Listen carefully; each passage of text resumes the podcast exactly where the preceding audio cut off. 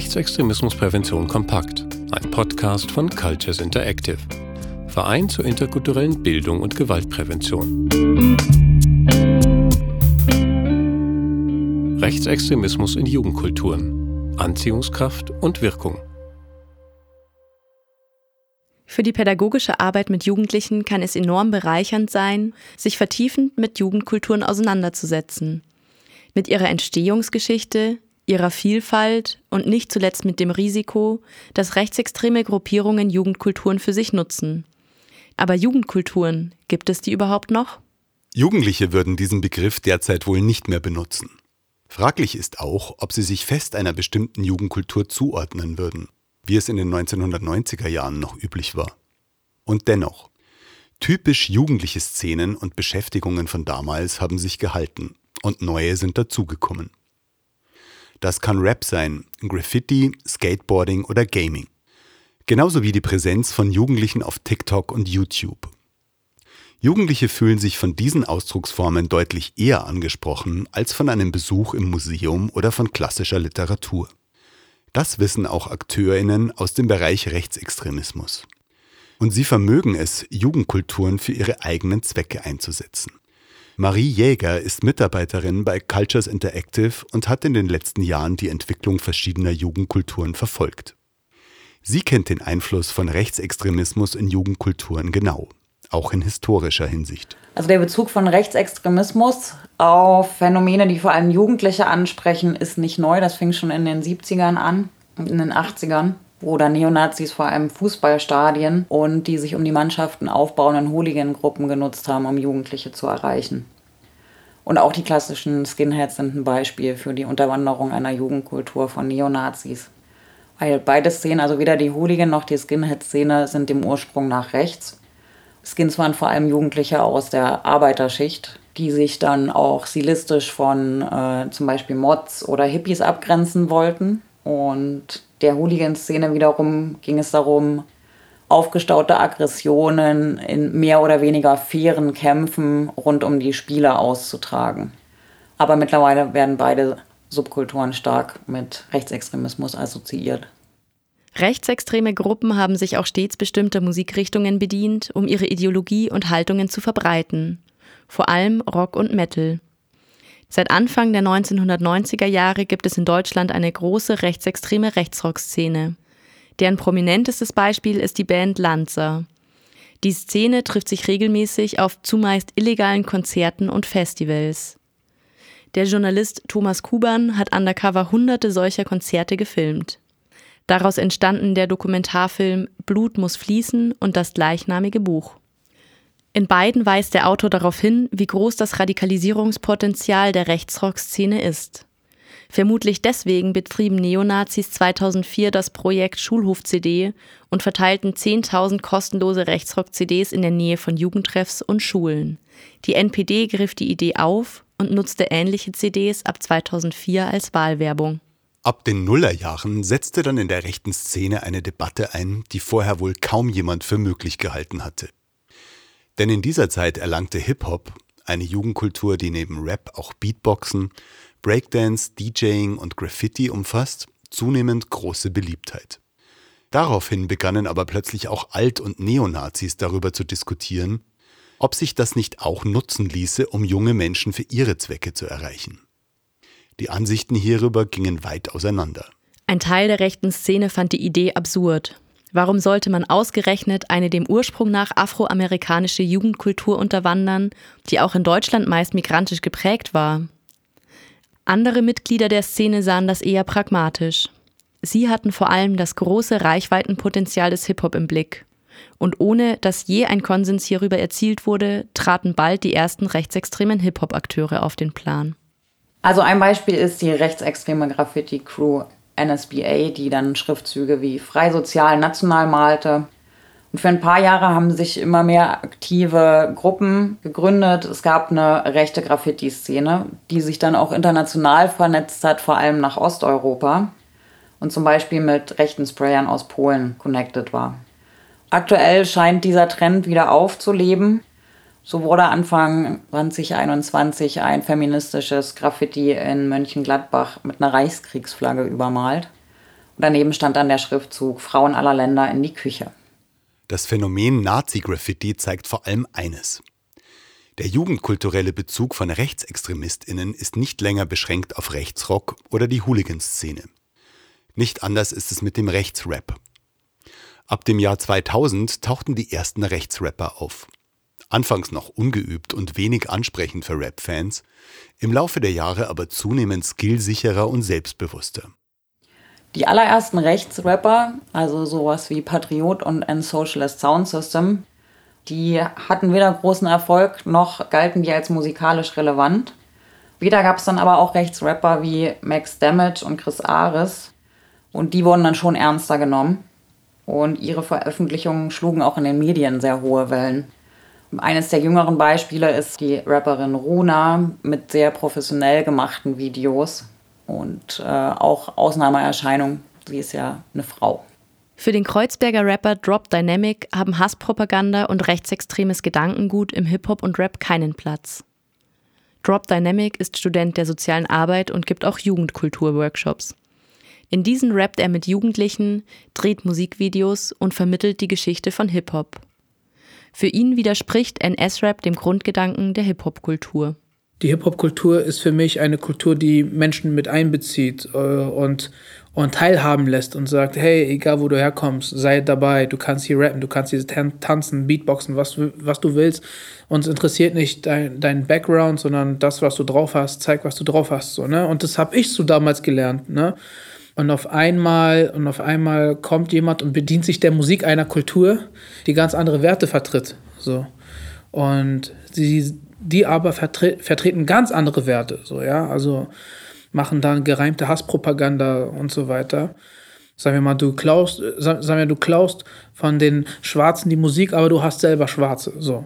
Und dann denke ich mir, okay, wenn, wenn die nicht gut genug sind in, deinem, in, deine, in deiner Weltanschauung, dann hast du auch deren Musik nicht anzufassen. So, ja? Dann mach, was du willst oder so. Du kannst halt aber nicht das, wo, wo die ihr Herzblut eingesteckt haben und wo die, wo die quasi so ein, so, so ein sagen, wir, sagen wir mal, weltweite Movement gestartet haben und halt auch somit auch positiv, ähm, sagen wir mal, positiv, sie hat halt einen wirklich einen positiven Effekt auf die ganze Welt und so, ne? Und äh, alle kamen zusammen durch diese Hip-Hop-Kultur so. Und du bedienst dich dieser Musik, um deine Hasspropaganda quasi äh, rauszuposaunen, denke ich mir, das, das passt einfach nicht. Wir sind die weiße Rasse, wir sind rein, wir sind so, wir sind so und ihr seid so und wir wollen ein weißes Europa und so. Also das sind halt zum Beispiel so ähm, Statements, die äh, äh gegen das Weltbild von Hip-Hop sprechen. Natürlich gibt es auch andere gruppenbezogene Menschenfeindlichkeitsbilder, ist klar. Natürlich im Rap gibt es auch Sexismus und Homophobie und Antisemitismus. Das will ich nicht abstreiten und so weiter. Aber ich denke, alle diese Künstler da haben was gemeinsam und die sind halt gegen diese, gegen diese, gegen diese rechtsextremistischen Rap halt so. Drop Dynamic selbst kam zum Rap über einen Workshop. Die wichtigen Erfahrungen, die er dort gemacht hat, motivieren ihn heute eigene Workshops zu geben. Ich bin irgendwie auf eine Art und Weise äh, in so einen Rap-Workshop geraten, äh, in der Nauninritze. Die Nauninritze ist äh, übrigens ein, ein sehr, bekan sehr bekannter Jugendclub, Jugendzentrum. Und mit 10, 11 bin ich dann halt ähm, irgendwie bei den Rap-Workshops gelandet, weil ich halt gehört habe, ey, das ist ja ganz laute Musik und Menschen sprechen ja irgendwas im Mikrofon, irgendwas höre ich. Und dann bin ich reingegangen und habe halt auf einmal ähm, eine Cypher gesehen, also so Jugendliche, die halt äh, sich so ein Mikrofon hin und her gereicht haben und gerappt haben. Dachte mir, ey, das ist ja voll mein Ding, so was will ich auch machen. Und habe dann halt meinen kleinen Kindertext vorgerappt, was ich zu Hause mir hingekritzelt habe. Und ab dem Tag meinte der Mentor, also mein Mentor damals, Dennis Beck, ähm, so, jeden Freitag kommst du zum Rap-Workshop. So, ne, wir arbeiten an dir. Und dann ha haben alle ihre Dinge ihren Lauf genommen. Und ähm, ich finde halt Rap in der sozialen Arbeit, in der Jugendarbeit ist halt mein Schwerpunkt so, weil es so eine krasse äh, Auswirkung auf mich gehabt hat. So, das hat halt, das hat mich sehr positiv beeinflusst. Ich habe sehr viel Zeit in Rap investiert, habe dadurch halt mein Sprachrohr gefunden und es hat mich halt empowert und ich habe gesehen, dass es äh, Jugendliche halt auch empowert, beziehungsweise mit denen ich gearbeitet habe. In seinem Umfeld ist Drop Dynamic nicht direkt mit Rechtsrap und dessen Protagonisten konfrontiert. Eine unmittelbare Auswirkung auf die Jugendlichen in seinen Workshops sieht er bisher nicht. Also ich kenne keine Jugendliche, die rechtsextreme, rechtsextrem Rap hören oder Rapper oder keine Ahnung. Das ist so, so nur so ein Phänomen für sich, was so ein bisschen weit entfernt ist, einfach so. Ne? Man weiß, dass es existiert, aber es ist doch noch nicht, nicht so nah dran in dem, in dem Fall, dass, dass, dass Leute um dich herum, keine Ahnung, dich damit anquatschen, ey, ich höre den und den, der ist voll cool, kennst du den schon? So, nein, n -n. das ist was ganz anderes. NS-Rap ist also kein Massenphänomen. Ganz anders sieht das zum Beispiel in der Gaming-Community aus. Auf der Plattform des Messenger- und Sprachkonferenzanbieters Discord lassen sich sehr schnell Gruppen finden, die offen rechtsextreme Inhalte teilen, ebenso wie Profile, die verfassungsfeindliche Symbole verwenden. Das trifft auch auf die Vertriebs- und Kommunikationsplattform Steam zu. Die Größe der Plattformen sowie mangelhafte Moderation tragen nach Ansicht der beiden Journalisten Andreas Speit und Jean-Philippe Beck dazu bei, dass sich Neonazis dort weitestgehend ungestört ausleben und austauschen können. Marie Jäger von Cultures Interactive. Also Rechtsextreme sind besonders häufig in Ingame-Chats äh, von Strategiespielen zu finden. Ganz prominentes Beispiel ist Hearts of Iron 4, aber auch rund um Shooter-Games wie Call of Duty oder Counter-Strike. Das Toxische an dieser Szene ist aber eigentlich jetzt nicht das Töten in den Spielen oder das äh, Krieg nachspielen. Das hat die äh, Forschung mittlerweile gezeigt, also dass es äh, keinen Zusammenhang gibt von ich spiele viele äh, Ego-Shooter und äh, ich komme dann auf die Idee, selber einen Attentat zu begehen. Das ist nicht der Grund. Gefährlicher ist der Teil äh, der Szene, der permanent seine Verachtung für Frauen und queere Menschen zelebriert und sich gegenseitig auch in seinem Antisemitismus und Rassismus befeuert und das auf allen möglichen Kanälen. Diese Affinität der Gaming-Szene gipfelt nicht selten in offener Bewunderung für Rechtsterroristen. So zum Beispiel für die Attentäter von Halle oder Christchurch. Bei einigen der Spieler erscheinen diese Attentäter manchmal sogar in selbstfabrizierten Highscore-Tabellen. Dort werden die von einem Spieler ausgeführten Tötungen und hier vor allem die erzielten Kopfschüsse gezählt und die Attentäter miteinander verglichen. Also zum Beispiel tauchen dann auch ähm, die Bilder von Attentätern in unzähligen NutzerInnen-Profilen auf. Dann verschwimmen Spielwelten und reale Welt. Und das mündet dann in einem Hass auf eigentlich alle Menschen, aber vor allem Frauen ein Großteil der Spieler, die vor allem intensiv spielen, also mehrere Stunden täglich und vor allem bestimmte Spiele wie Shooter und Strategiespiele, der ist überwiegend männlich. Was auch dazu führt, dass Frauen häufig nicht als echte Gamer wahrgenommen werden oder anerkannt werden und auch versucht wird, sie aus der Szene rauszudrängen. Und ich würde sagen, dass, dass der Rechtsextremismus so gut Fuß fassen konnte in der Gaming-Szene, sagt schon auch was über die Szene selber. In den vergangenen Jahrzehnten hat sich die rechte Szene also verschiedenster Jugendkulturen bedient, um an Popularität zu gewinnen. Ein in diesem Zusammenhang besonders erfolgreiches Beispiel sind die autonomen Nationalisten. Zu ihrer Entstehung trug bei, dass in den 1990er Jahren verschiedene rechtsextreme Organisationen verboten worden waren. Daraufhin organisierten sich Rechtsextreme zunehmend in freien Kameradschaften. Das Phänomen der autonomen Nationalisten ging daraus hervor und bekam ab 2002 zunehmend Zulauf. Auch weil jede der verschiedenen lose organisierten Gruppen ihre eigenen Strategien zur Rekrutierung von Anhängerinnen verfolgte. Und viele davon wählten eben auch jugendkulturelle Strategien. Ja, es hat auch was Jugendkulturelles, sich als autonome Gruppe von traditionellen hierarchischen Strukturen einer Organisation zu lösen. Und auch die Abgrenzung von den häufig als Kraken bezeichneten Skinheads war da sehr wichtig.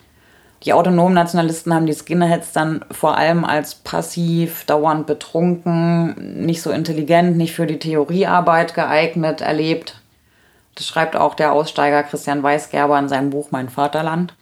Und die autonomen Nationalisten haben dann eher die Stile und Aktionsformen von alternativen Jugendkulturen und vor allem aus der Linken übernommen. Das schlägt sich dann nieder in Motiven von Stickern, das drückt sich aber auch aus in der Kleidung und in einer bunteren Farbgebung, als sie vorher da war. Ähnliches gilt aber auch für die identitäre Bewegung, die äh, sehr schnell sehr aktiv war auf YouTube und Instagram, bis die entsprechenden Accounts gelöscht wurden. Dann sind sie weitergezogen zu anderen Plattformen. Aber ja, das sind sehr professionell gemachte Videos, die Jugendliche auch ansprechen. Aktuell lässt sich Rechtsextremismus also in diversen Jugendkulturen und auf unterschiedlichsten Plattformen finden. Unter Hooligans, im Rechtsrock oder der rechten Metal-Szene, aber auch im Rap oder Graffiti. Ferner gibt es rechtsextreme jugendliche InfluencerInnen auf YouTube und Instagram. Dabei werden nach wie vor alternative oder linke Stile kopiert. Das heißt, Rechtsextreme knüpfen oft an bestehenden Jugendkulturen an, um sie für ihr menschenfeindliches Gedankengut zu instrumentalisieren. Also ich glaube, das, womit dann äh, Rechtsextreme bei Jugendkulturen andocken und was sie da versuchen zu bestärken, das äh, entnehmen sie auch sehr oft dem, was äh, in den Jugendkulturen, in den Subkulturen ohnehin schon da ist. Also zum Beispiel Queerfeindlichkeit bei Skinheads, Gewaltbereitschaft bei Hooligans, Sexismus im Rap, Homophobie im Rap oder in der Graffiti-Szene. Genauso aber auch in der Rock- und Metal-Szene. Und setzen dann auch in der Gaming-Community, die bietet sich dann natürlich am, aus meiner Sicht am meisten an. Da setzen sie dann bei der toxischen Männlichkeit an, die Kraft und Gewalt von Männern betont, gerade auch gegenüber Frauen und auch ästhetisch ausgestaltet. Somit können durch Jugendkulturen sehr verfängliche und schwer erkennbare Anschlüsse zu rechtsextremen Szenen gelegt werden. Umso wichtiger ist es, die Fachkräfte der Jugendarbeit genau über diese rechtsextremen Anleihen zu informieren und Möglichkeiten des pädagogischen Umgangs aufzuzeigen. Mindestens ebenso wichtig ist es aber, die Jugendlichen selbst darin zu unterstützen, sich kreativ in jugendkulturellen Formen auszudrücken.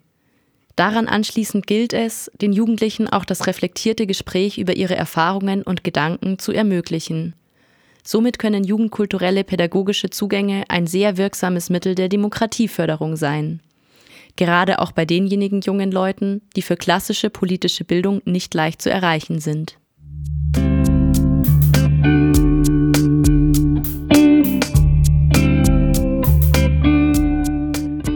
Weitere Infos zu Rechtsextremismus und Jugendkulturen sowie Literatur zum Thema gibt es auf der Homepage der Fachstelle Rechtsextremismusprävention farp.online.